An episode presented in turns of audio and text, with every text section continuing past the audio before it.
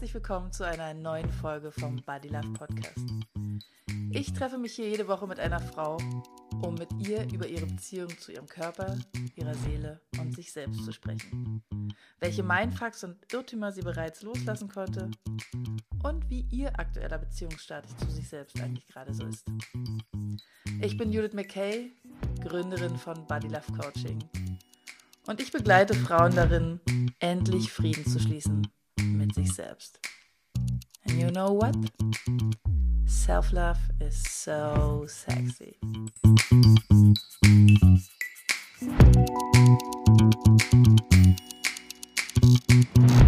Hi und herzlich willkommen zu einer neuen Folge vom Body Love Podcast. Wie immer habe ich eine tolle Frau zu Gast. Heute sogar eine ganz besondere Frau, eine Freundin von mir, die liebe Janika ist da.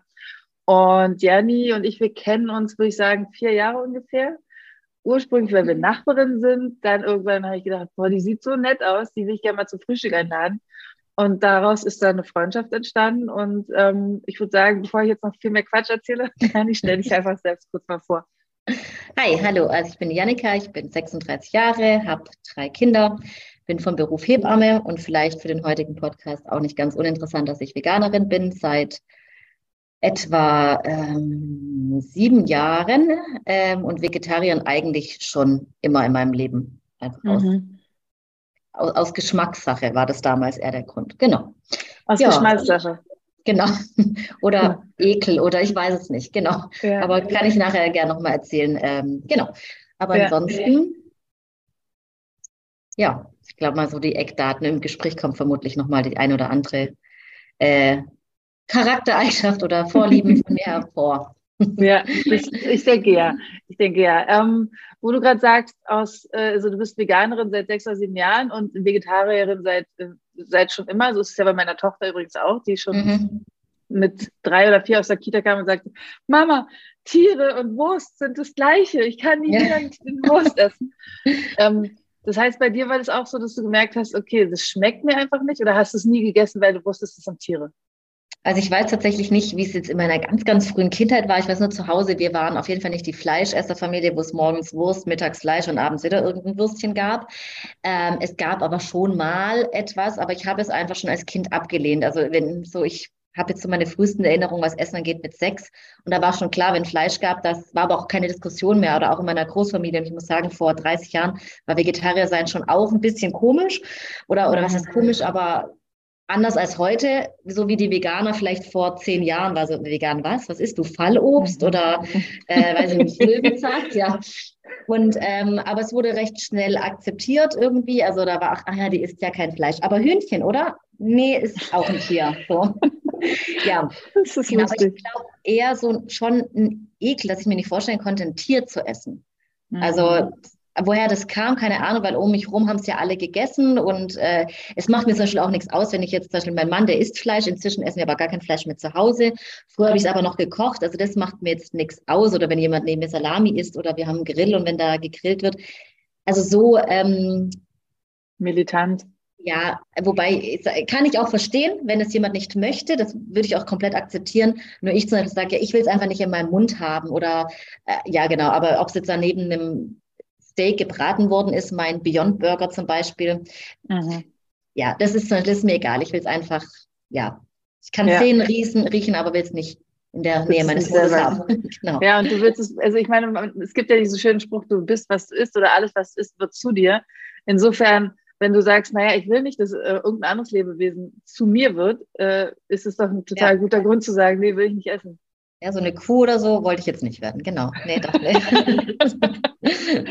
ja, kann ich nachvollziehen. Ich merke auch, dass ich immer mehr Abstand davon nehme. Und ähm, bei mir ist tatsächlich der Grund so ein bisschen einerseits, dass es immer mehr so durch die Medien geht, dass es eben auch für den Klimaschutz total wichtig ist, zu sagen, man, man ähm, versucht weniger Fleisch zu konsumieren. Aber tatsächlich immer mehr auch dieses Gefühl von, wenn da Fleisch auf meinem Teller liegt oder Salami. Ich liebe eigentlich Salami. Also dieser Geschmack ist irgendwie so, ähm, so schön, dass ich dann immer wieder auch denken muss, okay, das war mal ein Lebewesen. Das war mhm. mal ein Lebewesen und ich esse es jetzt und das merke ich, macht was mit mir. Also so wie leichtfertig, wie ich es vor zehn Jahren essen konnte, kann ich es tatsächlich auch nicht mehr. Und ähm, ich glaube, das geht immer mehr Menschen so. Und auch dieser, dieser, was du gerade gesagt hast, dieses Vorurteil von naja, Veganer essen ja dann wirklich nur noch Löwenzahn und Fallobst. Also klar, ja. was sollen die auch anderes essen? Mhm. Geht ja gar ja. nicht. Also. Äh, ich meine, wir hier in Berlin haben echtes Glück. Ja. Das ist ja genug Veganer im Mecker, so ja, im veganen Mecker. Ah, da, ähm, wie du sagst, also ja, was ich esse, aber es war auch tatsächlich viel schwieriger, vegan zu werden, als Vegetarier zu sein, aber ich meine gesellschaftlich gesehen, weil ich mhm. wurde in der Schwangerschaft meines zweiten Kindes vegan und er so, weil meine Schwester hat mich zugespammt mit irgendwie, sie war dann so auf dem Ernährungsweg und hat halt viele Videos und so angeguckt und dann kamen halt irgendwelche Kälbchen, die von ihren Müttern weggerissen worden sind, die Kühe tatsächlich geweint, in Anführungszeichen. Mhm. Und, und, und ich komplett in einem Hormoncocktail aus Mutterliebe und dachte mir so, oh mein Gott, und was tun wir an? Und für mich war jetzt nur die logische Konsequenz, wenn ich Vegetarier bin, unter anderem inzwischen, jetzt nicht als Kind, aber inzwischen auch aus Tierschutz, Klimaschutz und äh, ja, weil ich ja keine Tiere essen will, ist es für mich, was jetzt nicht heißt, jeder Vegetarier muss Veganer werden, sonst ist er kein aufrichtiger Vegetarier, wenn man es aus Tierschutzgründen macht. Aber mhm. für mich, und ich sage das wirklich alles für mich, also ich will überhaupt niemanden bekehren oder ich, ich habe 90 Prozent meiner Freunde und Menschen, mit denen ich essen gehe, essen Fleisch, aber äh, wir finden trotzdem immer Wege, gemeinsame Restaurants oder dass irgendwie beides angeboten wird. Also das ist für mich wirklich komplett alles fein. Ich freue mich über jeden, der sich mal Gedanken drüber macht und einfach sagt, mhm. ja, ich esse jetzt nicht mehr dreimal am Tag Fleisch, sondern nur noch dreimal die Woche, ist für mich schon so mega, voll cool, ja. Mhm. Aber mhm.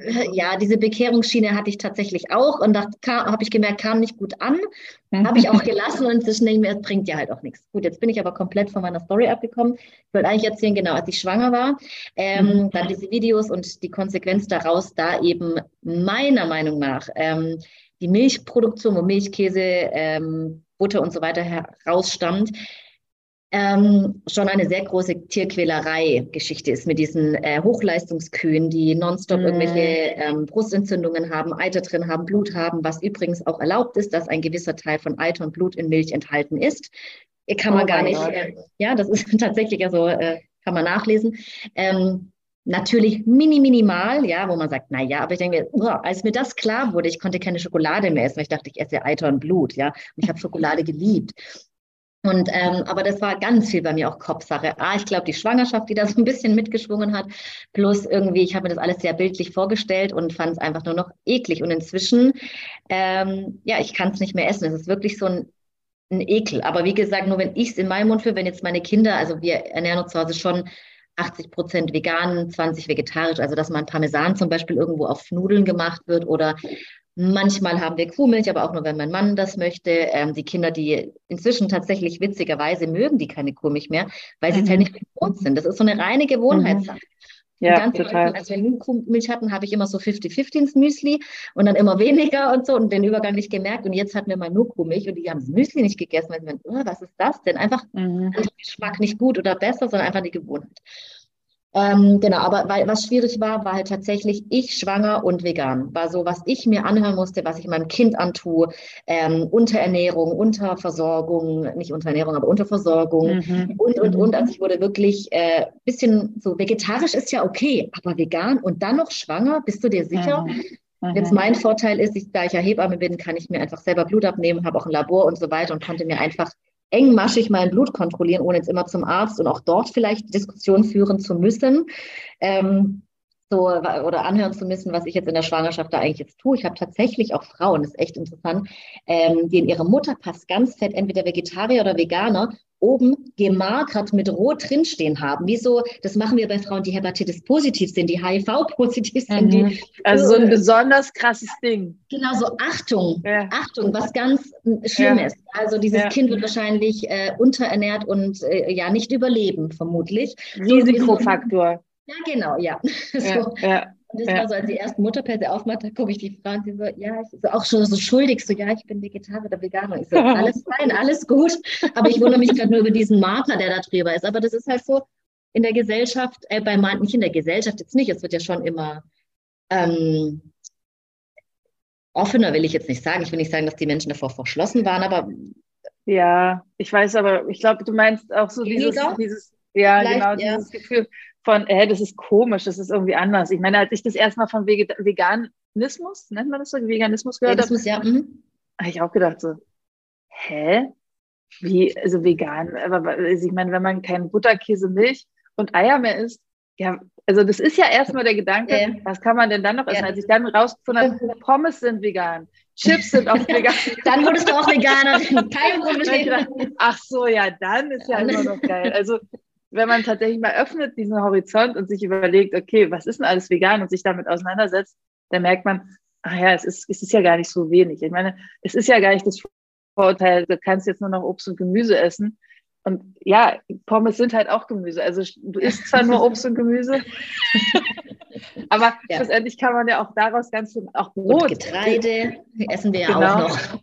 Nüsse, Samen, Kräuter, ähm, Beeren. Ja, ja gut, wenn man es halt alles. Zählt. Ja, alles, ja, klar, was von den Bäumen fällt. Genau, alles. Wie die, äh, ja, die Kartoffeln, die von den Bäumen fallen. Ja, äh, bei mir ja. fallen die auf jeden Fall immer von den Bäumen. Ja, aber ich denke, man sieht halt jetzt auch, also dass ich wollte sagen, dass es jetzt ein bisschen gängiger wird in den letzten, mhm. würde man sagen, so vor zehn Jahren. Also wie gesagt, ich war sieben, äh, nicht ich, sondern es war vor sieben Jahren, als ich Veganerin wurde. Und da war es schon noch sehr total hip. Da waren es nur die hippen Berliner weiß ich nicht oder mhm. andere Großstädter, die sowas Komisches gemacht haben. Ich hatte immer noch den mhm. Vorteil, in Anführungszeichen, dass ich ja schon Vegetarierin war. So, ah, okay, sie ist jetzt nicht auf den äh, Hippie-Zug aufgestiegen oder auf den, weil es jetzt cool ist, sondern mhm. sie hat ja davor schon kein Fleisch gegessen und war so, ja, ähm, aber es war einfach schon schwerer. Jetzt sieht man, okay, die Veganer leben alle noch, sehen auch vielleicht nicht ganz fahl und unternährt und halb tot aus. Vielleicht ist da doch was dran. Und es gibt auch immer mehr coole Dokumentationen, die eben nicht nur, und das ist immer wie diese ähm, Tierschutz oder, oder Krankheiten, also wie Forks over Knives zum Beispiel, wo es halt um die ganzen Herz, ähm, äh, koronaren Herzerkrankungen geht, also auch Schlaganfälle, Herzinfarkte etc. pp. Mhm. Diabetes, ähm, das ist jetzt keine Herz-Kreislaufkrankheit, aber dass es viel von Ernährung kommt und viele immer so, ja, egal, schmeckt mir trotzdem. Aber jetzt auch andere Dokumentationen gibt, was ich ganz fand, spannend fand, wo ich auch mein Mann so ein bisschen, der ist immer noch kein Veganer, aber einfach mal so ins Umdenken, ähm, wie hieß es, Game Changers, glaube ich, wo es lauter die, mhm. die ähm, Profisportler, stärkster Mensch der Welt, äh, schnellste Fahrradfahrer, bla bla bla, die auch solche Tests gemacht haben. Wie konnten sie ihre Leistung, da geht es ja wirklich um 0, irgendwas Sekunden schneller fahren, mehr Kilo heben und so weiter. Und da man auch gesehen hat, auch das äh, auch da hat es einen positiven Effekt oder auch die Spermienbeweglichkeit. Da wurde tatsächlich Spermientest bei den Footballern, was weiß ich warum, aber gemacht und einfach, dass es auch nicht nur, nur für Umwelt und Tiere, weil ja, ist zwar schon auch ein guter Effekt, aber vielleicht auch für einen selber und dass man sogar noch leistungsstärker und noch ähm, stärker, mhm. schneller, besser und so weiter werden kann, fand ich eigentlich schön, dass es einfach nochmal andere Perspektiven angeleuchtet werden, äh, was Vorteile haben kann, sich auch mal mehr pflanzlich zu ernähren. Muss ja nicht immer ausschließlich sein, aber ich denke, in manchen Landkreisen ist es halt auch noch komplett normal, mhm. diese dreimal am Tag tierisch, äh, nicht tierische, sondern vor allem Wurst, Fleisch und so zu essen. Und da ja. muss man meiner Meinung nach äh, vielleicht auch ein bisschen unterscheiden zwischen Wurst und Fleisch, wo viele denken, ist ja das Gleiche. Nee, Wurst ist halt wieder ein verarbeitetes Lebensmittel. Es ist ja, da kann ich meinem Neuge oder nicht Neugeborenen, aber wenn manche Kinder zur Beikost ein Wiener Würstchen in die Hand gedrückt bekommen, kannst du dem auch gleich irgendwie einen Schokoriegel und sonst was mit sechs Monaten in die Hand drücken. Würde keiner machen, weil Zucker, oh, oh, oh, mhm. ja, aber so eine Wurst, ja. ja. wenn man wisst, was da alles drin ist an gepökelten Salzen, Zucker, Konservierungsstoffe und so weiter. Und da ist, glaube ich, auch noch vielleicht so ein Umdenken wichtig für allem unsere Kinder, dass man sagt, gut, Fleisch ist eine Sache, aber dieses ganze verarbeitet Lebensmittel an sich, jetzt nicht nur Fleisch, alles, alles, was mhm. verarbeitet ist. Mhm. Ähm, ja gut, aber jetzt komme ich irgendwie von eins ins Tausende und mache Ja, äh, nee, ich, ich, ja. ich glaube, ich verstehe so auch, in welche Richtung es geht, nämlich zu gucken, okay, wie wollen wir uns eigentlich ernähren? Also so ein bisschen auch anzutippen oder Impuls zu geben und zu sagen, naja, hinterfragt doch auch irgendwann mal wieder. Also es das heißt ja nicht, dass man sofort irgendwie alles ändern muss. Man kann ja auch, so wie du vorhin gesagt hast, man kann ja auch sagen, von dreimal täglich auf dreimal wöchentlich und ähm, sich einfach dafür interessieren oder wie mit der Milch vorhin erstmal 50-50 äh, Hafermilch oder was auch immer für, ein, ja. für einen Ersatzdrink äh, und, und Milch. Und ähm, das glaube ich auch, dass das total wichtig ist und ich glaube auch, dass es total ähm, verbreitet ist mittlerweile, dass sich Menschen damit auseinander, oder zumindest ist es so mein Gefühl in meinem Umkreis, dass es verbreitet ist, äh, sich damit auch wirklich mehr auseinanderzusetzen mhm. und ähm, auch zu hinterfragen. Also ich, ich kenne es aus dem Coaching, dass wenn, wenn Personen sagen, das ist dann ein extremes Mittel, aber wenn Personen sagen, sie kommen einfach von bestimmten Lebensmitteln, die für sie ungesund sind, nicht los, dann kann man es, und das war ganz schön, wie du es vorhin beschrieben hast, kann man dieses Lebensmittel tatsächlich auch mit etwas Ekligem, in, also sozusagen in seinem eigenen Kopf mit etwas Ekligem verbinden, so, also so wie du es vorhin geschrieben ja. hast mit der Milch und dem Alter und dem Blut. Also in dem Moment, wo diese, wo diese Verbindung im Kopf stand, und das kann manchmal auch ein Tool sein bei, beim Coaching tatsächlich, dass man ein Lebensmittel mit etwas Ekligem verbindet und mhm. das dann auf diese Art und Weise von der eigenen Liste verschwindet. Wenn man dann merkt, okay, jedes Mal, wenn ich das essen will, denke ich an das, was ich eklig finde und dann will ich es einfach irgendwann gar mhm. nicht mehr essen. Ähm, und das äh, ist ja offensichtlich bei dir passiert. Ja, absolut. Ja, weil so eine Verbindung. Ja, auf der einen Seite, also nicht leider, ich bin froh, dass ich jetzt so esse, wie ich esse. Ähm, es hat mir auf jeden Fall geholfen, weil wäre es nur gewesen, oh, ich darf jetzt nicht mehr, weil ich will ja vegan sein, weil äh, ich so schlimm finde, was mit den Kühen etc. passiert und Massentierhaltung. Gut, ich meine, ich weiß, es gibt Bio und Demeter und was weiß ich, aber der Großteil ist nun mal mhm. einfach die Massentierhaltung, die abartig Total, ist. Ja. Ähm, aber dass ich einfach ähm, ich glaube, ohne diesen Ekelfaktor hätte ich es tatsächlich äh, schwer geschafft, einfach zu sagen, oh, ich finde es total lecker, aber ich darf jetzt nicht mehr aus Überzeugung, ist, glaube ich, viel, viel schwieriger. Auch bei Eiern. Ja. Also ich habe Eier geliebt, aber wenn man sich mal überlegt, was ein Ei eigentlich ist, ja, so im Prinzip die Periode eines Huhnes, ja. Und interessant ist auch die Inder, also es sind viele, viele Inder sind Vegetarier, also ein Großteil tatsächlich ähm, der Inder sind Vegetarier und die essen auch kein Ei. Weil sie sagen, daraus wäre ja ein mhm. Küken entstanden. Und wir, wenn wir Vegetarier sind, essen wir nur kein Fleisch und Fisch oder Fleisch, gibt ja noch Pesketarier, mhm. aber Ei schon. Und das fand ich ganz interessant, äh, das von meinem Inder zu hören. So natürlich esse ich auch kein Ei, weil das, da ist ja quasi die Anlage eines Küken. Und das war auch schon wieder so, also so, was mir früher nichts ausgemacht, dachte ich, ja, ja, ich weiß ja schon, wo die Eier rauskommen. Und meine Oma hat den Hühnerstand und so weiter. Aber ja, aber wie du sagst, es war zum, für mich zum Glück ein gutes Tool, dass ich diesen Ekel empfunden habe. Ja. Und ähm, ja. jetzt halt ja. nicht mehr geht. Weil ich glaube, sonst wäre es echt schwierig geworden. Ja, total. Und ich meine, wenn man sich überlegt, ähm, so wie du es auch gerade gesagt hast, ich versuche etwas aus moralischen oder aus welchen Gründen auch immer, aber eben nicht, also ich versuche mit Disziplin etwas zu verändern und nicht aus einem Gefühl heraus, dann ist es einfach so viel schwieriger. Und das werden mhm. äh, die HörerInnen sicher genauso gut, dass, dass wenn du versuchst, aus Vernunft zu sagen, das und das esse ich jetzt nicht mehr, ähm, dann ist es so viel schwieriger, weil du wirst immer wieder damit konfrontiert. Ja. Also weiß ich nicht, jetzt zum Beispiel Schokolade. Ich finde ja. Schokolade mega geil, will sie ständig essen. Ähm, und dann sagt mir jemand, naja, sollst du nicht mehr essen, weil macht dick oder du wirst unsportlich, was auch immer. Ist jetzt an den Haaren herbeigezogen. Naja, nicht wirklich, aber. Schokolade macht schlank. Und äh, ja, genau, Schokolade macht schlank. Oh nein, ich will ja auf keinen Fall schlank sein. Aber so dieses Gefühl von, ähm, ich darf es jetzt aus Vernunftsgründen nicht mehr essen, dann ist es so viel schwerer, als wenn es so ist, dass ich denke, naja, es ist auch wirklich was Ekliges oder was, was Trauriges oder was auch immer, dann fällt es mir natürlich viel leichter. Ähm, ja. Und nochmal die Frage, oder ich glaube, die habe ich noch gar nicht gestellt. Das heißt, du hast alles im Prinzip ja auch deines Körpers zuliebe gemacht, schätze ich mal. Also ja, also der im, also Vegetarier, sage ich mal, wahrscheinlich nicht, weil ich da noch zu klein war. Das war einfach so ein mhm. Geschmackssachen-Ding. Ähm, beim Veganismus inzwischen, ja, also es gibt für mich viele äh, Schichten, warum es für mich jetzt inzwischen sinnvoll ist, Veganer zu sein. Ich glaube, am Anfang hat mich meine Schwester mit diesen Videos und Kühen und die Milchproduktion und dieser ganzen und meine mhm. Mutter Herz bekommen sozusagen. Aber inzwischen, da ich einfach auch super viel recherchiert, aber ich glaube, ich habe in den letzten sieben Jahren mich so extrem mit Ernährung auseinandergesetzt wie noch nie in meinem Leben. A, weil ich halt diese Sorgen und Stress immer eingeflößt bekommen habe, so bist du dir sicher und vegan und die Proteine und so und was weiß ich, was mhm. da immer mhm, kam, mhm. dass ich halt ja auch A, Argumente und gebraucht habe, um dagegen, oder was heißt, was heißt Argumente? Ich bin ja nicht im Kampf oder im Streit mit den Menschen, aber so sagen, ja, Proteine brauchen wir, kriege ich aber auch durch pflanzliche mhm. Produkte, ob es Nüsse sind oder, oder, oder, ja, ähm, oder mhm. gewisse Mehle oder Erbsen oder, ich brauche jetzt hier keine Lebensmittel aufziehen, aber ich kriege Proteine ja auch mhm. durch andere Lebensmittel. Vielleicht geht es schneller durch einen Quark, ja. Man muss vielleicht mhm. mehr ähm, Nüsse dafür essen oder, oder, aber es gibt halt alles, gibt es auch in der Natur, also in der Natur, also in den Pflanzen. Also plant-based mhm. äh, bietet das Gleiche wie ähm, halt Fleisch und Fisch und, und ähm, ja. Ähm, jetzt habe ich deine Frage vergessen. Was was für Ach, für meinen Körper? Naja, ge genau. Also aus der Liebe heraus im Prinzip zu sagen, naja, ich will ja auch das was Gutes, also vielleicht mit deinem Körper, aber eben auch mit dem deiner Kinder. Also wenn du sagst, ja. die ernähren sich ja auch 80 Prozent äh, vegan, dann ist ja. es ja auch wahrscheinlich aus so einem Schutz heraus, dass du einfach sagst, naja, ich will gerne, dass die, dass die gesund ja. leben und dass es denen gut geht. Und, Absolut. Ähm, Also, auch ja, nicht so viel verarbeiteten Kram essen.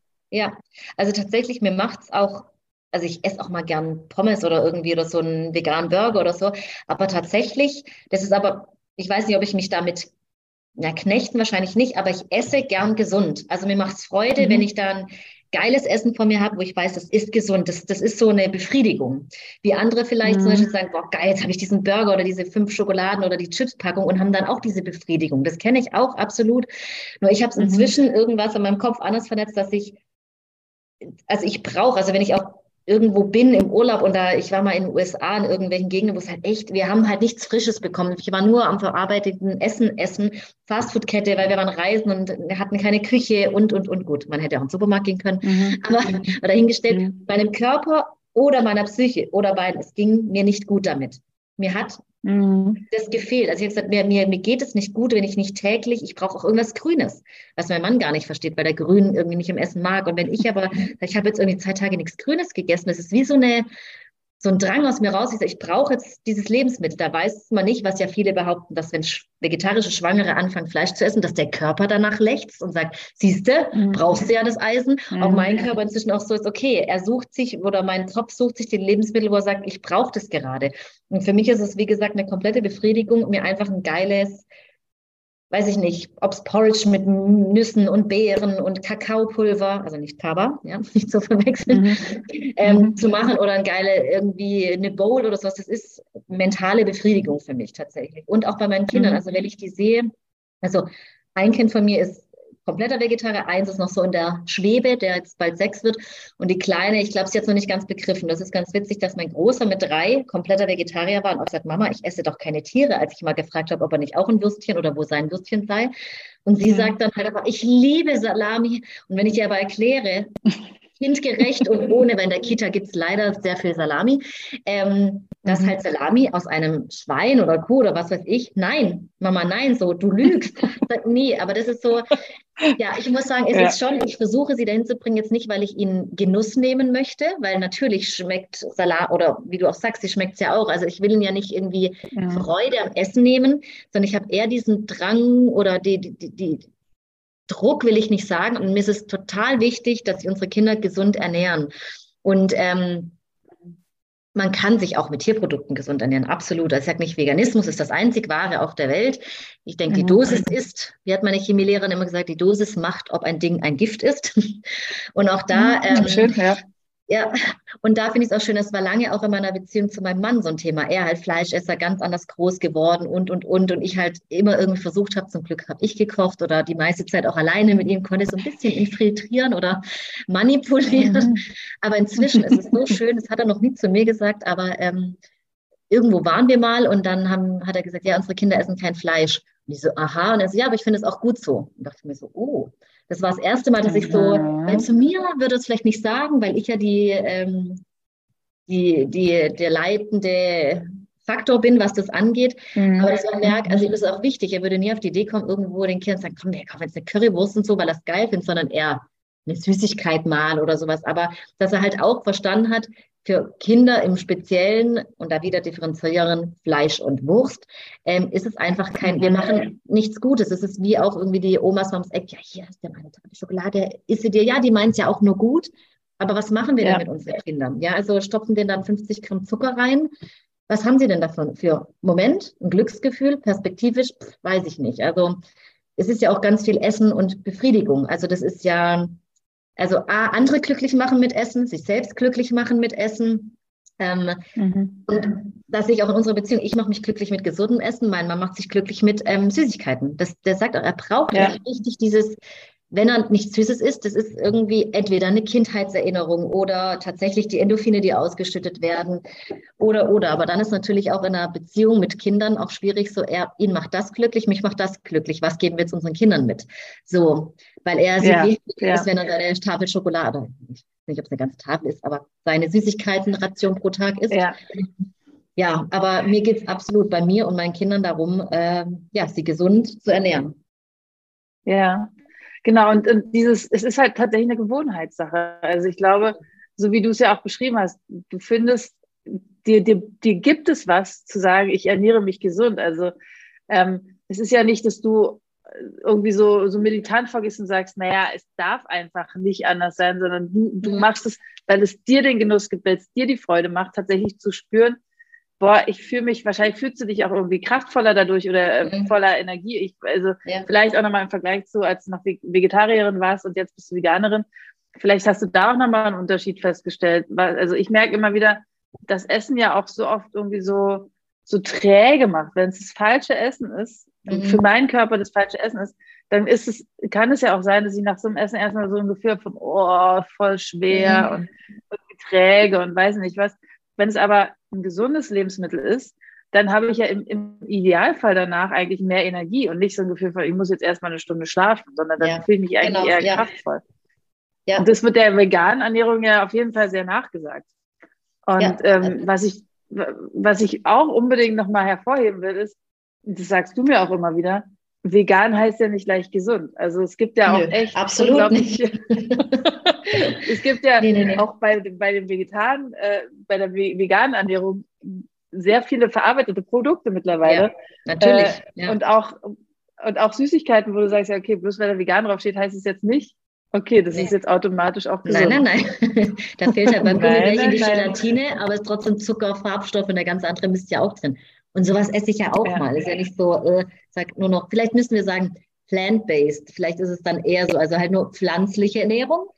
Meiner Meinung genau. nach sehr, sehr gesund, vegan zu leben und tausend Ersatzprodukte und wobei auch nicht jedes Ersatzprodukt schlecht ist. Also wenn wir zum Joghurt ausgehen, irgendwie, wir haben halt jetzt Fokusjoghurt oder Lupinenjoghurt oder auch da mische ich halt immer durch. Ähm, Bestimmt ist da auch irgendwas drin, was nicht komplett gesund ist, aber muss man gucken, was ist im anderen Joghurt, was ist da so drin. Aber ich glaube, es geht halt so um die Würstchen. Also wenn ich so eine Ersatzwurst kaufe, was wir manchmal auch machen, wenn wir grillen, ist mir schon klar, dass, da tue ich jetzt mal niemandem was Gutes, wie wenn ich ihm jetzt eine Karotte oder eine Paprika in die Hand drücken würde, aber irgendwo ein bisschen Spaß, gerade zum Sommer oder Grillen, gönne ich dann unserer Familie tatsächlich doch auch mal oder mir. ja. Ich hatte ähm, vor ein paar Wochen ein Interview hier, ein Interviewgast, Diana, ähm, und die hat mir so, die, die äh, ist, ähm, die ist, macht so Party-Service mit äh, Cupcakes, also mhm. schickt die Cupcakes dahin und die werden, die können die Kinder dann selbst dekorieren, also mhm. echt eine geile Idee. Und die hat den Podcast erzählt. Und das ist dann eben wieder zu dogmatisch, dass es, ähm, dass sie meiner Mutter begegnet ist bei einer Gewinn Geburtstagsparty von, von Kindern, ähm, die gesagt hat, also mein Kind mag gar keine Süßigkeiten und das liebt einfach immer Salat und Rohkost und so eine Sachen.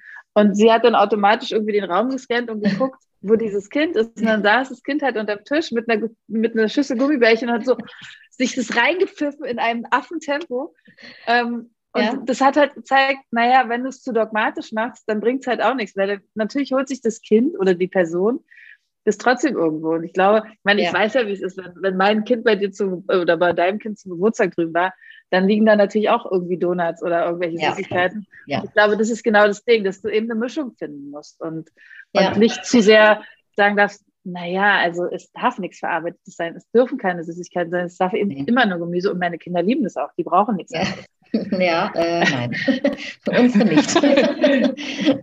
Die, ja, nee. nee. aber klar, eben, es ist ja auch ein Happening aus einem Geburtstag oder äh, was weiß ich, Weihnachten oder keine Ahnung, dass man es damit auch feiert. Also ich könnte jetzt nicht, also ich glaube auch unsere Kinder, wenn ich jeden Tag mit Donuts um Eck kommen würde, irgendwann so sagen, boah, also irgendwie, aber ich feiere auch dann, wenn wir zu jedem Kindergeburtstag, also dreimal im Jahr irgendwelche geilen äh, Donuts haben, feiere ich das auch, aber weiß auch so, okay, nach anderthalb merke ich dann schon auch, bin voll und auch dieses ja. Fettige und so und ich brauche es jetzt nicht jeden Tag, aber ja. ja, aber so eine, so eine Belohnung, das ist halt auch vielleicht, das ist tatsächlich bei mir auch so, und das heißt Belohnung, aber ich freue mich dann auch schon immer drauf, aber es ist auch gut, wenn es dann wieder weg ist, dann ist in Ordnung, dann freue ich mich auf den nächsten Geburtstag so und mhm. habe aber auch nicht das Bedürfnis, mir zwischendrin sowas zu kaufen, irgendwie. Mhm.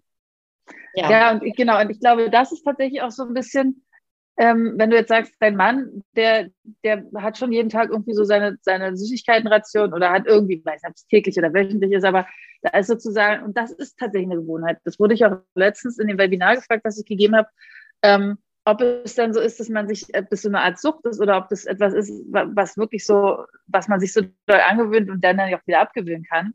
Und das ist es ja tatsächlich. Also in dem Moment, wo ich jeden Tag mit Zucker zuführe, naja, natürlich verlangt mein Körper das dann auch. Und das ist ja. dann auch erstmal ein Prozess, davon wieder wegzukommen. Und in deinem Fall ist es jetzt wahrscheinlich so, dass dein Körper halt sagt, ey, hallo, ich bin es gewöhnt, äh, pflanzliche Produkte zu mir zu nehmen und auch vor allen Dingen sehr viel gesundes äh, Essen zu essen.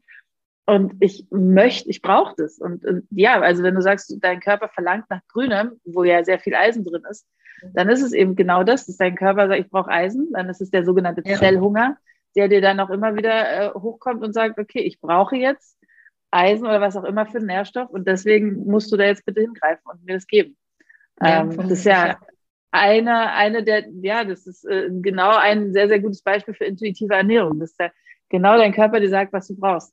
Und ich kann mich an eine Situation erinnern, als wir mal zusammen essen waren und äh, wir beide unseren Teller nicht leer gegessen haben, weil es halt schon zu viel war und uns auch irgendwie viel über Ernährung unterhalten haben. Und ich denke so, so gesagt habe, oh Mann, ich würde jetzt eigentlich gerne weiter essen, weil es schmeckt mir so gut und es ist auch irgendwie schade, äh, das wegzumachen. Und dann hast du gesagt, hä? Also ich freue mich immer mega, wenn ich nicht alles aufesse, weil dann habe ich ja später noch was von diesem tollen Essen. und das ist, das ist bestimmt schon zwei, drei Jahre her, dass du es zu mir gesagt hast. Aber für mich war das wirklich so, ach so. Ja, stimmt, so kann man es ja auch sehen. Und ich meine, mir war klar, man kann Essen auch mitnehmen, wenn es übrig ist.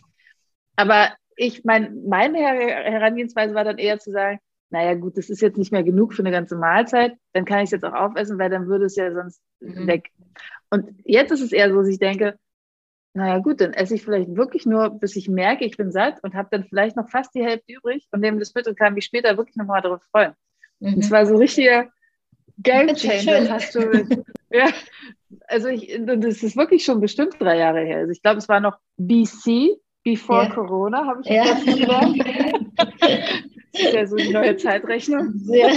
Ähm, und tatsächlich äh, hat es in, in, bei mir ein bisschen was verändert, muss ich sagen. Das ist äh, diese, diese Herangehensweise. Ja, fand ich ganz cool. Das war ja, ähm, schönes Feedback zu bekommen. Das ist so. Ja, ja. Ja, Für dich total dabei gewesen. Ja, so.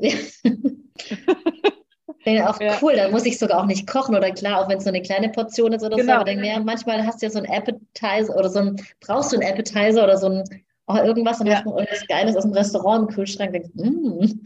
Dann ist der erste Hunger erstmal gestillt und dann kann man sich aufs richtige Kochen konzentrieren, wenn erstmal dieses ja, jetzt sofort genau. Hunger und dann ist halt, ich glaube, das ist auch die Gefahr, wenn man A, hungrig einkaufen geht oder hung sehr hungrig kocht, dass man dann irgendwie schnell oder dann doch nebenbei so viel isst und wenn das Essen fertig ist, dann es passiert mir auch, dann habe ich gar keinen Hunger mehr, weil ich die ganze Zeit mhm. während, des ja. Essens, äh, äh, während des Kochens esse. So. Ja, genau. Während des Essens kochen, naja, so rum geht es auch. ähm, ja, aber wo wir schon beim Thema Hunger sind, ja. ähm, ist es dann so, dass, also bisher wirkt es ja so, als wenn du total super isst, total gesund ist und alles immer gut ist. Immer, ja, 100 Prozent. nein, Leute, ähm, nein, so ist es auch nicht.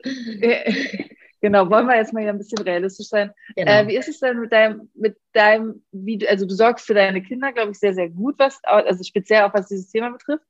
Aber wie ist es, wenn es um dich selbst geht, so mit dem die eigenen Hungersignale auch kennen und, und auch darauf eingehen, was dein Körper braucht? Wie gut bist du da mit dir selbst verbunden? Ähm, also so, also normalerweise so im Normal unter der Woche ich frühstücke nicht, aber tatsächlich nicht aus Stress oder aus, weil ich keine Zeit habe, sondern ich kann morgens nach, vom Aufste äh, nach dem mhm. Aufstehen einfach nichts essen. Ähm, ich brauche einfach ein paar Stunden. Dann bin ich halt schon aus dem Haus und habe dann eigentlich immer noch nicht Hunger, so bis um 10, 11 und dann merke ich aber jetzt, jetzt kommt der Hunger, mhm. aber gut, jetzt bin ich unterwegs. Ich muss sagen, ich nehme mir auch nichts mit, ähm, außer vielleicht was zu trinken und bin dann meistens, kann ich erst zum eins essen, wo ich dann aber schon sehr im, okay, jetzt habe ich richtig Hunger und dann muss einfach auch schnell mhm. was Im her. Roten Bereich. Wie bitte?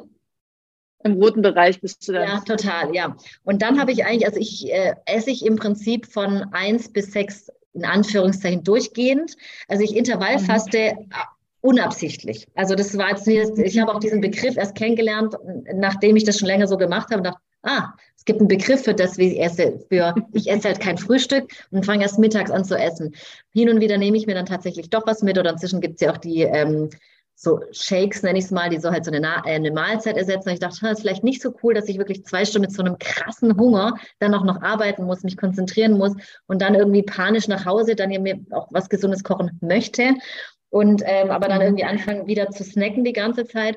Und ähm, also da bin ich besser geworden. Ich hatte da so einen tollen Workshop über intuitives Essen Aha. bei einer Judith McKay, ja. ja, wo ich auch dachte, ja, mhm. vielleicht sollte ich das nicht so wegdrücken und sagen, ich halte es ja schon noch aus. Also nicht, dass ich ohnmächtig werde und jetzt irgendwie Kreislaufstörungen kriege, aber mein Körper hat Hunger.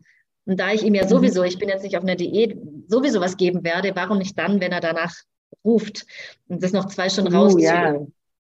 Und deshalb ja, nehme ich mir jetzt immer, also nicht immer, aber immer öfter wirklich was mit oder mal so ein Shake oder ein, was ich nicht, ich schmeiße mir eine Banane ins Auto, die, weil die reicht mir dann auch schon mal für eine Stunde Überbrückung nochmal so. Genau, aber dann würde ich sagen, es ist echt so durchgefuttere bis abends. Und dann habe ich aber nach dem Abendessen auch keinen Hunger mehr. Und da höre ich, glaube auch schon ganz gut, weil mein Mann dann abends meistens mal wieder anfängt zu snacken und ich dann aber auch gut sagen kann, nö, auch wenn ich Süßigkeiten im Prinzip gut finde oder mal Chips oder wenn er sagt, magst du ein Eis? Also ich so, nee, eigentlich nicht. Also könnte ich jetzt schon essen, aber bringt mir, glaube ich, nichts. Also weder, dass mein Körper danach lechzt, noch dass mein Geist sagt, oh, geil, so ein äh, Eis mhm. oder so eine, ja, also da kann ich dann ganz gut sagen, nö, ich, ich glaube, jetzt bin ich mhm. durch für den Tag so. Nur ich glaube, auf meine mhm. ersten Hungersignale müsste ich ein bisschen besser eingehen konsequent. Mhm. Und wenn du sagst, naja, und von da an esse ich eigentlich dann den ganzen Tag bis zum Abend, ist es was, wo du merkst, das passt gut zu dir? Also dieses hier mal ein bisschen, also man nennt es ja, wenn man sich so mit jemandem unterhält, der Ernährungsberater ist zum Beispiel, die ich ja nicht bin, aber ich äh, habe natürlich Kolleginnen, ähm, nennt man das Grazing, also den ganzen Tag so um sich rum futtern ja. oder so ein bisschen rummümmeln und so. Und ist es was, wo du sagst, ja, das passt aber zu mir, das ist okay? Oder ist es was, wo du schon merkst, naja, manchmal stresst mich das auch und eigentlich würde ich lieber so zwei, drei Hauptmahlzeiten haben und nicht immer wieder so rumpicken? Nee, ich, ich glaube, es passt ganz gut, weil ich mich auch nicht mhm. voll oder irgendwie blöd danach fühle oder irgendwie denke, boah, jetzt habe ich zu viel, aber es ist halt so, jetzt als Beispiel heute, gut, jetzt bin ich ein bisschen früher zu Hause wegen hier wegen uns. ähm, mhm. Aber dass ich dann halt gemerkt, okay, ich bin jetzt früh zu Hause, cool, dann kann ich auch mal auf meine Körpersignale hören. Aber dann habe ich schon ein bisschen angefangen, Mittagessen zu machen, habe mir jetzt aber gerade auch noch so ein Müsli mit Kakaopulver und ähm, ich muss gerade reingucken, Joghurt, Heidelbeeren. Ähm, gemahlene Nüssen und so weiter. Dann mache ich hier ein bisschen, dann gehe ich wieder zu meiner Suppe, die ich nebenbei koche. Dann sehe ich hier wieder, oh, irgendein geiles mhm. Knäckebrot mit irgendwie Samen drauf und so. Aber mir macht das irgendwie Spaß. Und ich habe auch nicht das Gefühl, mhm. dass mein Körper so uh, irgendwie nicht kann und jetzt durchfuttern hört sich jetzt vielleicht übertrieben, weil ich meine, ich habe zwischendrin auch die Kinder hier oder muss sie holen oder fahre sie zum Hobby. Ich habe jetzt nicht permanent ein Vesperkörbchen oder ein Picknickkörbchen bei mir dabei. Aber wenn sie irgendwo was rumliegt, denke ich mir, warum nicht? Oder dann liegt da noch ein halber Apfel von heute Morgen, denke ich mir, gut, schneide ich mir mal eine Scheibe da ab. Aber irgendwie, ich habe das Gefühl, es tut meinem Körper nicht schlecht, also im Sinne von Völlegefühl oder dass ich in so Löcher reinfall oder ähm, Vielleicht ist es aber auch, weil ich dann eher wirklich wieder nur hauptsächlich halt oder halt keine Süßigkeiten snacke, sondern halt Gemüse oder Obst, das so mir entgegenkommt. Mhm. Und ja, also manchmal vielleicht habe ich auch in der Zeit gemerkt, esse ich doch ein bisschen über meinem Hunger, weil wenn ich was Leckeres sehe, denke ich, oh, geil, komm noch mal da oder noch mal doch ein bisschen mehr so. Ähm, da mhm. vielleicht sollte ich da, oder das heißt sollte, könnte ich auf meine Sättigungsgefühle besser hören. Ich glaube, ich müsste nicht so viel essen in diesen sechs Stunden, in denen ich esse. Aber da ich keine negativen Auswirkungen spüre, also irgendwie, dass ich sage, ich nehme immer mehr zu oder ich äh, falle in Loch oder ja, ja. das ist irgendwie aktuell ein guter, gutes Konzept ja. für uns, mich und meinen Körper. Und auch das zeigt ja, und also das finde ich eigentlich ein ganz, ein ganz geiles Beispiel, so zu sagen, bei dir funktioniert es halt so. Also mhm. das, und das zeigt eben auch wieder, wie individuell, individuell Leute sind. Also bei mir würde es wahrscheinlich nicht funktionieren, weil ich dann eben total dazu neige, zu viel zu essen und ein ständiges Völlegefühl zu haben. Aber wenn, weißt du, du musst überhaupt nichts daran ändern, wenn du sagst, nee, in der Regel fühle ich mich damit total gut, mhm. dann ist es für dich genau das richtige Konzept. Und ich glaube, das ist auch immer wieder das, wo ich, oder was heißt, ich glaube, ich, darauf will ich auch immer wieder hinaus und darauf hinweisen, zu sagen, probier mal aus, wie es für dich, für dich als Janni oder für, für, für jede Person einzeln eben funktioniert das ist eben der wichtige Weg und, und der, dann eben auch der richtige Weg. Und ähm, wenn es für dich gut ist, zwischen 11 und 18 Uhr zum Beispiel zu essen, super. Also ich muss, wenn ich aufstehe, spätestens zwei Stunden später was essen, weil ich sonst richtig in so ein, so ein Gefühl von, okay, mir wird gleich schwindelig, mir geht's nicht gut, ich kriege super schlechte Laune, das kriegen die Kinder ab und so. Ähm, wenn ich in sowas verfalle, ich kann dafür abends ab, ab 16 Uhr, wenn ich da was gegessen habe, kann ich auch sagen, den Rest des Abends brauche ich nichts mehr weiter. Ähm, oder ab 19, 20 Uhr zu essen, ist für mich einfach super viel zu spät, weil ich dann echt im Bett liege und so ein Gefühl habe, oh, das ist irgendwie, nee, das war jetzt nicht gut, mein Körper braucht irgendwie mehr Zeit zum Verdauen ja. und so. Und ich glaube, da ist echt, echt auch jeder anders. Ja. Gab es denn, ähm, gab's denn was, was dich auch so, was das Körperbild betrifft, geprägt hat? Also vielleicht in deinen jüngeren Jahren, äh, jüngeren Jahren, als wenn wir schon alte Damen werden, aber ähm, alte Damen vor allem. äh, also als du, äh, ich weiß nicht, Teenager, ich weiß ja auch, dass du Tänzerin gewesen bist. Ist man immer Tänzerin, wenn man mal getanzt hat? Hm. Warst du Tänzerin oder bist du Tänzerin? Vielleicht war. Ich, ich tanze immer noch gerne, aber ich würde mich nicht mehr als Tänzerin bezeichnen, nein. Okay. Aber also ist eine falsche Definition, keine Ahnung. Ja, naja, nee, so wie es für dich richtig ist. Aber ähm, gab es irgendwie in dieser Zeit was, was dein Körperbild auch besonders geprägt hat? Ja, absolut. ähm, also einmal das Tanzen, das war unter anderem mein Hauptteil war klassisches Ballett unter einer, äh, also russisches Ballett, was halt auch sehr mhm. streng ist und mit einer ungarischen ähm, sehr guten Lehrerin, aber halt auch anderes Bild und so irgendwie von Body Love hat man damals nichts gewusst oder gehört oder von, äh, dass ich vielleicht meinen Kindern, also dieses Bewusstsein, nicht immer dastehen und sagen, oh, guck mal, ich bin hier zu dick, da wie auch meine Mutter. Also meine Mutter, die wirklich eine Top-Figur hat für ihre 60 Jahre oder so, also wirklich mhm. Also top. Mhm. Auch wieder so? Ja, ja, doch, ich habe sie ja gesehen. Sie, hat, sie sieht den, definitiv super aus. Ja, ich meine, top, was ist top? Also wer, ja. wer definitiv, ja, ja, also so. Aber da war sie auch immer, dass sie immer vor dem Spiegel stand so, und wenn ihre Bindehaut am Oberschenkel ein bisschen schlaffer wurde mit ihren 50 Jahren damals, sagt so, ich muss mhm. dreimal die, also ich sage jetzt irgendwas, dreimal die Woche walken oder diesmal und da, sonst siehst du meine Haut, wie das schon hängt. Oder mein Bauch. Sie hat auch drei Kinder bekommen. Mega mhm. Bauch, wo ich denke, was ist eigentlich los? Und das habe ich damals aber nicht so gesehen, dachte mir so, ja, lass die doch quatschen. Also ich hatte damals überhaupt gar keine Body-Issues, hatte auch Glück, in Anführungszeichen, dass ich in dieser ganzen Ballettkarriere, ich war immer, und vor allem bis ich so in die Pubertät kam, eher hager. Da mit der Pubertät mhm. kamen halt die Kurven. Aber ich war nicht die, die gebodyshamed wurde im, im Tanzen, aber ganz viele meiner äh, Freundinnen, die halt normal waren, also die einfach nicht Haut und Knochen waren zu diesem Zeitpunkt und wir dann Tipps bekommen haben, wie wir abnehmen mit 10, 11, 12, 13 Jahren. Unter anderem ein Tipp in äh, Frischhaltefolie einwickeln und dann joggen gehen oder tanzen oder dass wir dann noch mehr schwitzen und das Fett quasi schmilzt. Keine Ahnung, ob das Sinn macht, aber so Sachen. Und das würde ich niemals meinem Kind, egal was es für eine Körperform hat, solche Tipps geben oder versuche halt auch heute, aber ich glaube auch das ist, was ich durch dich gelernt habe, durch so Gespräche zwischendrin, das war mir nicht bewusst, dass A, was meine Mutter, also ich null Vorwürfe meiner Mutter, sorry Mami, wenn du das hörst, ähm, das hat sie ja nicht böse gemeint oder auch nicht, dass sie dann irgendwie will, dass ich auch so auf mich achte und guck, guck ja nie, wenn du da ein Kilo zu viel hast, dann musst du aber mehr Sport machen, weil sonst bist du ja nicht mehr schön, in Anführungszeichen. Mhm. Das war ihr Bild für was ist für sie schön und sie muss das leisten oder machen, dass sie sich wieder wohl in ihrem Körper fühlt.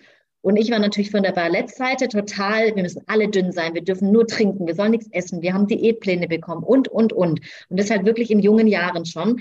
Plus halt meine Mama, die eine super gute Figur hat und trotzdem immer so ein bisschen an ihrem Bäuchlein oder an ihrer mhm. ein bisschen zu viel Haut nach drei Schwangerschaften und so weiter. Und jetzt sehe ich das ganz anders als Frau, die einfach auch jetzt älter ist und drei Kinder hat und so weiter und einfach denkst du, was, was hatte meine Mutter eigentlich für Probleme mit ihrem Körper, der einfach wunderschön mhm. aussieht, immer noch. Jetzt ist die 60 und hat sich gar nichts verändert. Aber mhm. wenn ihr Selbstbild kommt, weiß ich halt auch nicht, was sie gesagt bekommen hat, was ihr gesagt worden ist, was ist schön, was ist gut, was ja. passt äh, wo rein und so weiter. Und ja. Ähm, ja, aber das tatsächlich, man muss sagen, das ist auch noch nicht so ganz draußen, auch wenn ich versuche, mehr Body Love zu leben, mhm. habe ich ähm, schon immer noch auch meine Stellen, wo ich denke, äh, könnte besser sein da könnte es wieder mhm. besser sein. Und wo ich einfach denke, so, ja, aber im Prinzip, du hast, ein, ich, ich, eigentlich finde ich meinen Körper schön, aber habe trotzdem mhm. immer Stellen, wo ich dran rummäkle und dann wieder denke, so ernsthaft. Also, man, aber also, du merkst es, äh, Entschuldigung, wenn ich dir gerade ins Wort fahre, aber du nimmst es wahr mittlerweile. Also es ist gar nicht so, dass ja. du sagst, oh, ich mäkel an mir rum und Punkt, sondern ja, ich merke, ich merke, mäkel an mir rum und stelle es dann tatsächlich in Frage. Und das heißt ja, das heißt ja erstmal nur, du nimmst es wahr und stellst es in Frage und dann kannst du immer noch drüber nachdenken. Macht es Sinn, es in Frage zu, äh, macht es Sinn, daran rumzumäkeln? Dann kannst du was verändern wollen. Oder kannst du auch sagen, ach komm, so dramatisch ist es eigentlich gar nicht. Ich glaube, mhm. das ist ja schon mal ziemlich cool. Absolut. Ja, aber das war irgendwie auch so ein bisschen traurig zwischen so, was auch die, ähm, ich glaube, die Medien mit uns machen. Schönheitsbilder. Mhm. Wie sieht eine schöne Frau aus? Was, was bedeutet Weiblichkeit?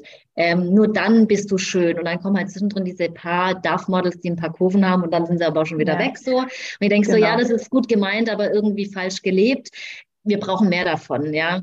Und ähm, irgendwie die Brüste müssen so groß sein, also oben dick, dann wieder dünn, dann wieder eine Kurve, wo ich denke, so, ja, okay, muss meinem Körper erklären. Also hier nimm bitte zu, da aber ab und da wieder zu. Und äh, warum macht mein Körper das eben nicht so, wie die Medien aber sagen, wie ich schön wäre? Und ja. Ähm, ja, aber tatsächlich muss ich auch sagen, also ich stand äh, schon, also das ist jetzt krass, dass ich das hier sage, schon mal auch vor der Idee oder Entscheidung und hatte auch schon einen Termin für eine plastische Chirurgie.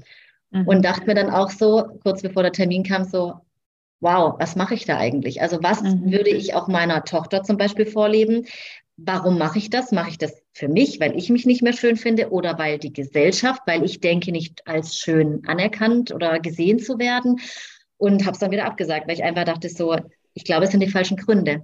Und es ist einfach mhm. dieser Druck, den Druck, den ich mhm. empfinde, den ich aber im Prinzip gar nicht bekomme, also weder von meinem Mann noch vom Umfeld, habe ich mir selber so einen Druck gemacht und dachte, es muss immer noch besser und schöner in Anführungszeichen und straffer und dünner und was weiß ich, ja, ja so sein, um was auch immer. Also ich werde dann bestimmt nicht mehr Freunde haben oder mehr, äh, dass man mich lieber hat oder sowas. Und ich habe ein super tolles soziales Netzwerk und Menschen, die mich lieben und wertschätzen.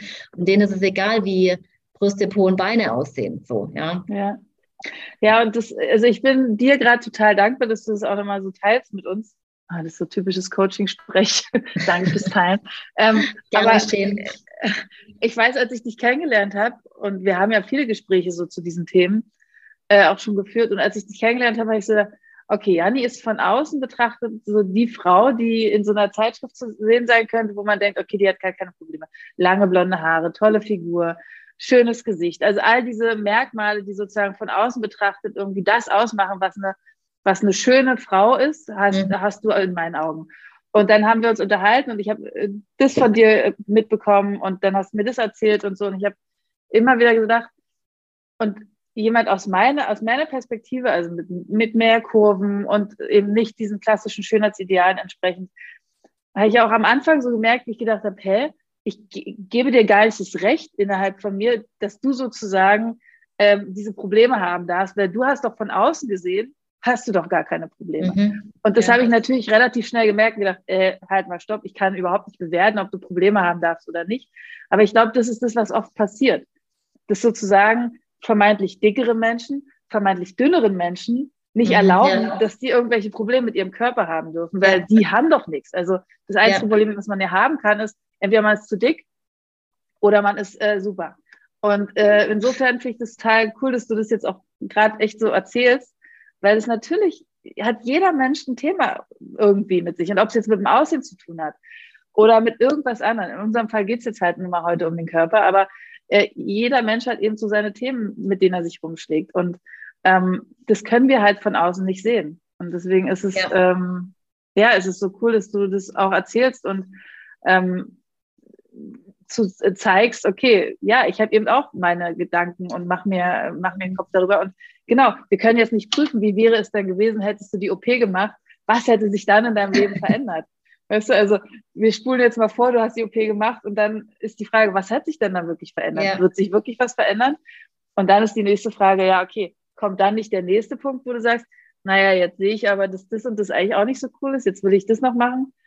Ja, ähm, also da muss ich dazu sagen, ich glaube schon, und das kann ich mir sehr gut vorstellen, dass es für, ähm, gehen wir jetzt mal von Frauen aus, also kann ich eher versprechen, dass sich viele Frauen nach gewissen OPs zum Beispiel, wenn die Brust komplett verloren ist nach dem stillen Kind ja. oder man gar keine hat und mhm. so weiter, kann ich, glaube ich, hundertprozentig unterschreiben, dass es Frauen gibt, die sich danach viel selbstbewusster, wohler, mhm. freier, mhm. mehr Kleidung und so weiter, absolut. Mir ging jetzt gerade nur der Faktor, was von außen? Also was hätte es mir von außen gebracht? Ich glaube schon und ich bin überhaupt nicht gegen Schönheits-OPs, gar nicht. Und mhm. auch ich habe Freunde im Umkreis, wo ich nicht denke, so, aber hätte sie doch gar nicht nötig gehabt oder eher, wo ich denke, mhm. macht, wenn es euch gut tut und wenn, also da bin ich sehr, sehr offen. Also ich war mhm. ja selber so weit, aber es waren so Sachen, wo ich dachte, profitierst du jetzt wirklich davon? Vielleicht, vielleicht hätte ich es, ja, vielleicht für mich. Ich glaube mhm. aber nicht für, also für mich im Sinne von, dass ich mich vielleicht wohler in gewissen Kleidungsstücken gefühlt hätte oder sowas. Aber ich glaube nicht, dass ich von außen, das muss ja. überhaupt gesehen hätte, außer wenn man mich nackt sieht, aber wer tut das schon, ja? Ähm, also wie viele Menschen sind es? Ja, das von außen denke ich weniger. Und, und das ist halt die Frage, tue ich es für mich, weil ich mich schöner oder will ich gefallen? Und, ähm, ja. und ich glaube, das ist halt vielleicht auch bei mir ein Thema, irgendwie jetzt nicht, ich will die Schönste sein gefallen, sondern ich will, dass Menschen mich mögen und so weiter. Und ob das mhm. vielleicht auch daher rührte, aus irgendwelchen Kindheits, also ich weiß, welche es sind tatsächlich, aber es würde jetzt zu weit führen, mhm. warum ja. dieses Gefühl, ich will, dass man mich mag. Ja, so. ja. Und, ähm, ja. und natürlich wäre es mir lieber, wenn man mich charakterlich mag und, mich wertschätzt für, für das, was ich für meine Freunde tue oder wie ich bin oder dass ich ja. tiefgründig bin oder, oder, oder, oder und nicht für mein Hintern, ja. Ja, so. ja. ja also ich finde, das, das, ich versuche mal den Satz nochmal zusammenzukriegen, dass du gesagt hast, warte mal, mache ich es für außen? Nee. Also, das, das war gerade so ein schöner Satz. Kriegst du den noch zusammen?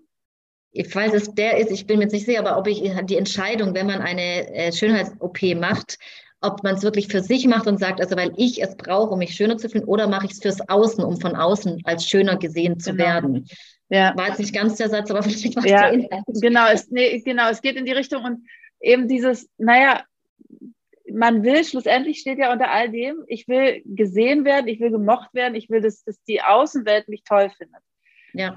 Und ähm, ich glaube, und das ist zumindest die Erfahrung, die ich im Coaching immer wieder mache, die ich vor allen Dingen natürlich auch mit mir selbst gemacht habe, immer wieder. Ähm, da ist so ein Mangel an, und das meine ich jetzt nicht bei dir, sondern das ist so ein grundsätzliches Gefühl, glaube ich, oft, so ein Mangel an Akzeptanz von sich selbst. Also wenn ich mich toll finde, dann, dann kann ich wahrscheinlich alleine im Wald leben und sagen, okay, es ist okay mhm. so. Ich brauche keine, ähm, brauche keine Bestätigung von außen. Aber oft versuchen wir jetzt kompensieren, wenn wir uns nicht gut mit uns fühlen, dass wir dann von außen was brauchen. Mhm. Dass, dass uns von außen gesagt wird, du siehst heute super aus, du hast heute tolle Klamotten an, oh, du hast toll abgenommen. Mhm. Ähm, um sozusagen dieses Gefühl in uns irgendwie zu, zu bekommen, ich bin gut so, wie ich bin. Ich gefalle Menschen so, wie ich bin. Und das ist, also, es wird irgendwann noch mal eine Folge geben, wo es um meine Geschichte geht. Aber das ist ja was, wie ich überhaupt hierher gekommen bin in dieses ganze Body Love Thema.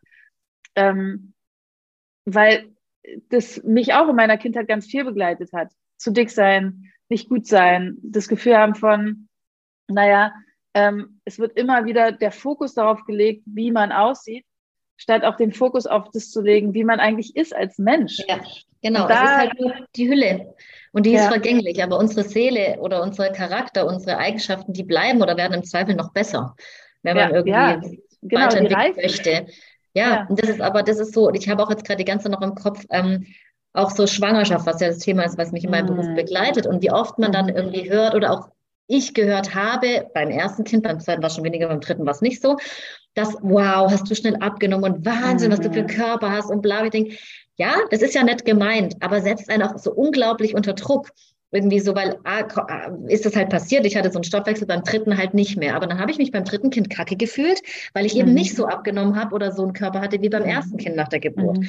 mhm. Und das ist, glaube ich, auch wieder was so, weil die Frauen dürfen sich verändern in der Schwangerschaft, aber auch nur zum gewissen Teil. Mhm. Ähm, sie haben ja auch keinen Freifahrtschein, wie ich schon oft gehört habe, um irgendwie alles zu essen, was geht. Oder mir wurde auch schon oft gesagt, ja, Frauen nutzen das halt auch, jetzt sind sie endlich mal schwanger, jetzt können sie halt nicht reinstopfen. Wo ich denke, von Männern hauptsächlich, muss ich sagen, ich denke, sei du mal schwanger, ja? und hab du mal die mhm. ganzen Hormone und die Cravings und die, weiß nicht, die Liste, es ist einfach, oder die Übelkeit, die du einfach mit Essen bekämpfen, also muss, ich musste es mit Essen bekämpfen. Ja, ja. Und dann ist aber auch natürlich, nachdem du so ein Kind ausgetragen, geboren hast und irgendwie 40 Wochen schwanger warst, auch ganz wichtig, dass du dann genauso sexy bist wie vorher, weil sonst bist du halt auch keine hotte Mom und bla. Und da fängt der Druck halt schon wieder an. Ja, so genau. irgendwie, was, was sollen wir sein? Wir sollen Kinder kriegen, wir sollen aber aussehen wie Models, wir dürfen danach nicht zunehmen. Der Körper soll sich bitte auch nicht verändern, aber es tut sich. Ich sage jetzt nicht immer zu Negativen, ein Körper verändert sich. Ob es der Bauchnabel ist, die Haut ist, irgendwas am Bauch. Also ich, ich erkenne es tatsächlich bei Frauen. Im, im Schwimmbad mache ich mir oft so ein Spiel draus, denke mir, die hat ein Kind, die hat kein, die hat kein, aber nicht schön mhm. hässlich, schön hässlich, sondern weil einfach die Bauchmuskeln, der Nabel, es sieht einfach anders aus. Aber überhaupt nicht positiv und negativ, sondern einfach man sieht, diese Frau geboren, wo ich aber auch denke, es ist doch auch was Schönes. Sie hat, sie war schwanger und das sieht man jetzt nicht. Klar gibt es Bräuche, wo Frauen wahrscheinlich nicht mit happy sind.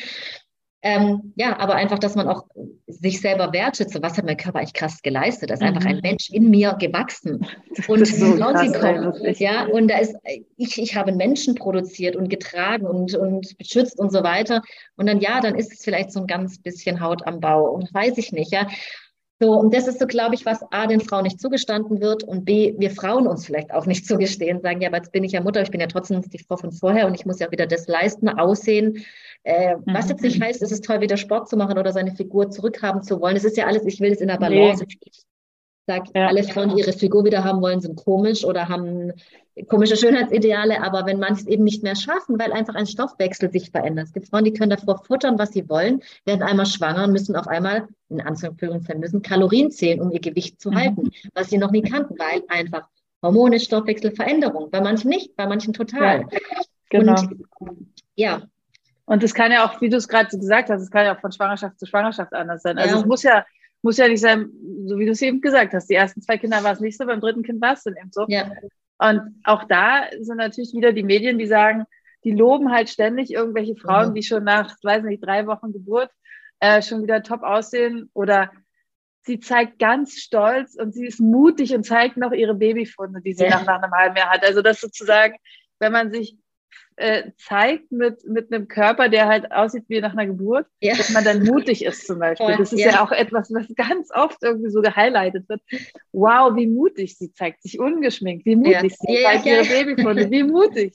Also etwas Natürliches zu zeigen, ist mutig. Das ist ja, auch etwas, was so weit auf Instagram und überhaupt in der ganzen Medienwelt vertreten ist, wo ich aber schon so mir den Finger in den Mund stecken könnte und kotzen mhm. kann, wenn ich so denke, ey, nee, sie zeigt einfach nur, wie sie ist.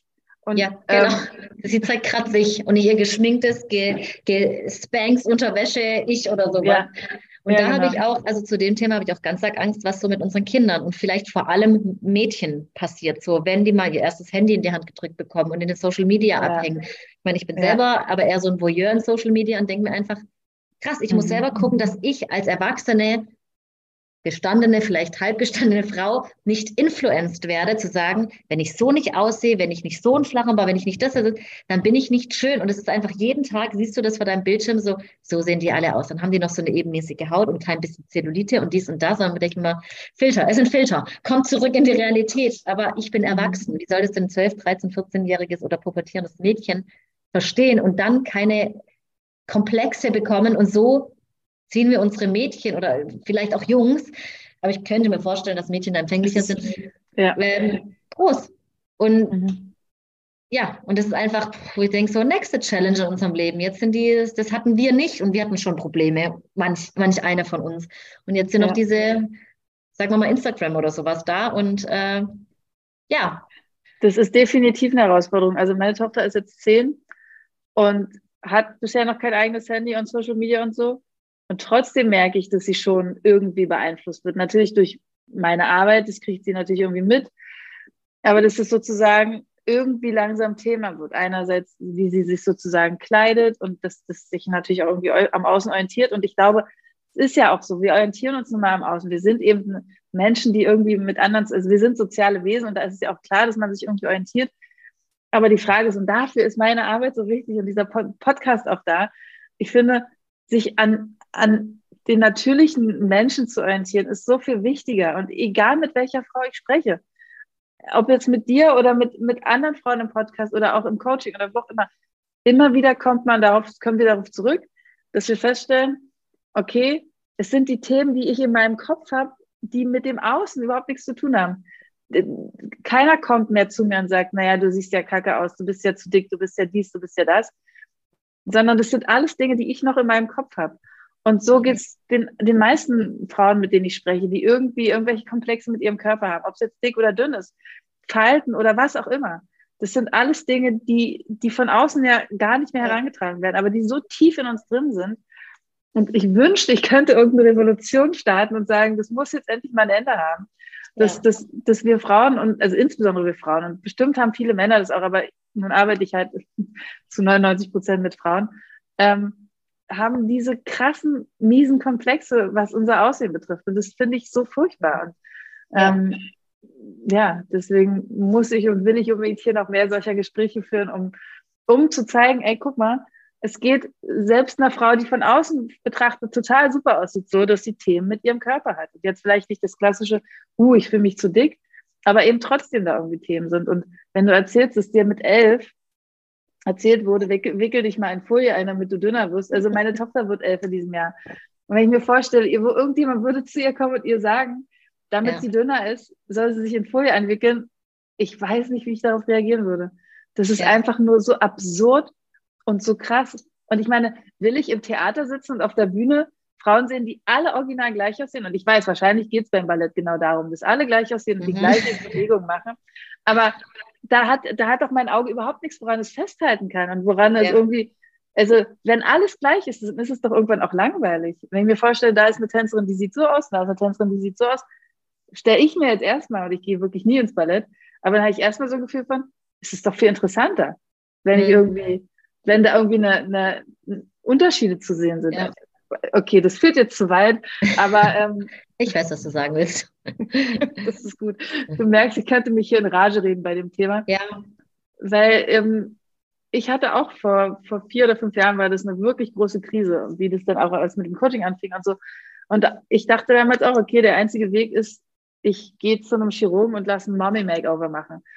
Arsch kleiner machen, Brüste wieder hochstraffen, Bauch, was heißt wieder hochstraffen? Die waren eigentlich noch nie besonders äh, so, wie sie in der Zeitschrift aussehen würden.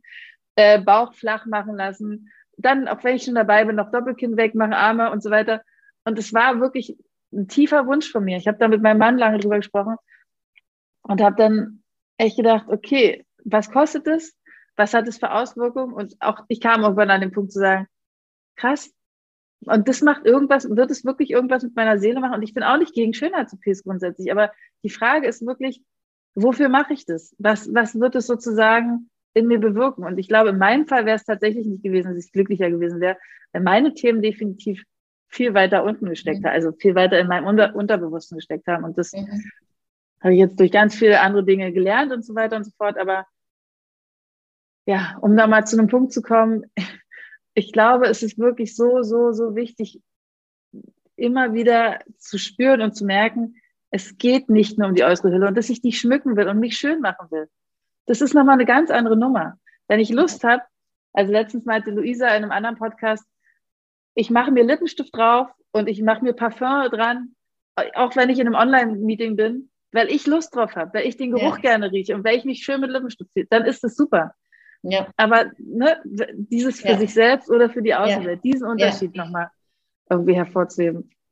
Das ja. ist so wichtig. Da, da, muss ich auch noch was zu sagen. Ähm, also absolut, aber da auch nochmal zu den Schönheits-OPs. Ich glaube schon, ähm, also nochmal, dass viele Frauen, weil ja auch Brust sowas weiblich, also das ja. Äh, Zeichen für Weiblichkeit ist, dass sie jetzt sagen, gut, wenn die Brust halt, wie gesagt, nicht schon mal gar nicht gekommen ist oder kleiner oder schlaffer mhm. oder so weiter, dass sie sich schon deutlich wohler oder auch ähm, in die Intimität sich verändern würde, glaube ich sofort und unterschreibe ich auch. Dann ist aber die mhm. Frage, warum? Weil wir das wieder von außen gesagt bekommen. Also es kommt ja kein Mädchen auf die Welt und sagt so, ich brauche große Brüste, die hier stehen, sonst findet mich kein Mann schön. Und den Männern wird auch wieder das vorgelebt, ob es in der Pornografie ist, auf den Zeitschriften und so weiter. Sind es ja auch wieder nur diese Frauen. Sind es ja auch nicht ja. Frauen, die mal andere Brüste haben oder also nichts ja. nicht gegen die Pornografie, sondern das, was ist da für ein Bild Frau wieder? Warum kann genau. sich da einfach auch eine Diversität geben? Wie es auch in den Medien genau. und jetzt bei Germany's Next Topmodel, was haben sie ja wieder eine kurvige, ja eh irgendwie, weißt du, wo ich denke, ja. ja, ja, so, ja, und das genau, ist, halt es ist die, ich glaube, grundsätzlich, und was, was, ich weiß jetzt leider nicht äh, das Jahrhundert, aber früher, früher, früher waren ja richtig mollige, kurvige Frauen, waren das Schönheitsideal. Jetzt sind wir die abgemagerten Frauen, die fast hin, äh, nach vorne überkippen wegen ihren großen Brüsten, mhm. die aber sonst sehr, sehr dünn sind. Das ist das Ideal. In Afrika, ja. also nicht überall in Afrika, aber in manchen oder Stämmen oder immer, wieder ist ja. halt auch so, dass es da ein Sinnbild, Schönheitsbild gibt, wenn die Frauen wohlgenährt bis sehr adipös sind, weil halt auch dieses, ah, ich kann meine Frau ernähren und bla bla bla und so. Ich denke so, wir haben jetzt nun mal leider dieses, wo es bei es wahrscheinlich auch nicht gesund ist, die Frauen voll zu stopfen, bis sie gar nicht mehr können, ja. So, mhm. aber das ist einfach so, man sieht, es gibt eigentlich dieses Schönheitsbild nicht all over the world.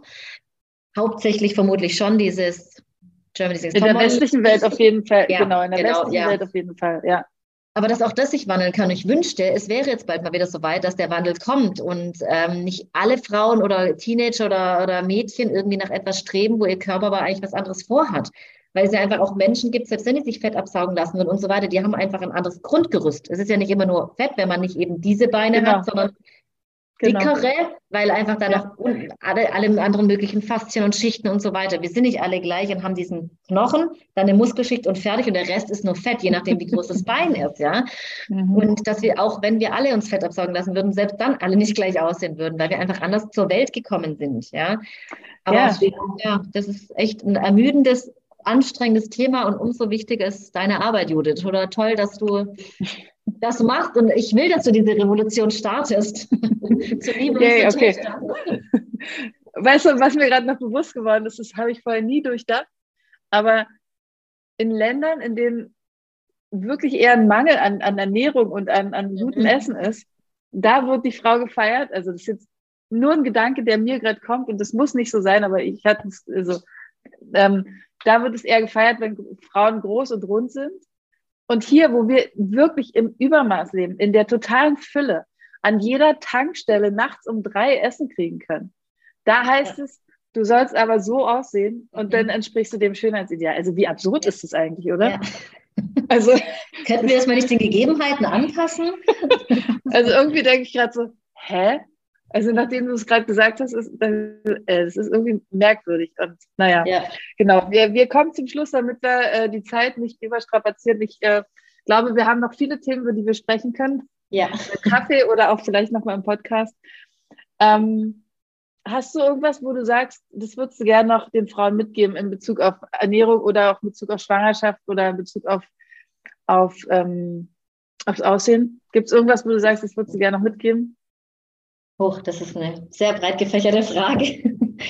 Ich glaube, so in, im Sinne Ernährung, ähm, einfach auch mal was probieren oder umzustellen und nicht irgendwie, also gerade, das geht jetzt vielleicht eher um ums Thema Veganismus. Ähm, nicht, weil ich euch jetzt alle bekehren möchte, absolut nicht, das liegt mir fern, Trotzdem ist es auch für eure Gesundheit, wenn wir jetzt mal Klimawandel und Tierschutz weglassen, einfach sagen, hey, ich probiere mal was aus und mach das mal eine Woche oder setz mal ein paar Sachen oder biete es mal an und guck mal, was es gibt. Coole Restaurants, hippe Restaurants, coole Rezepte.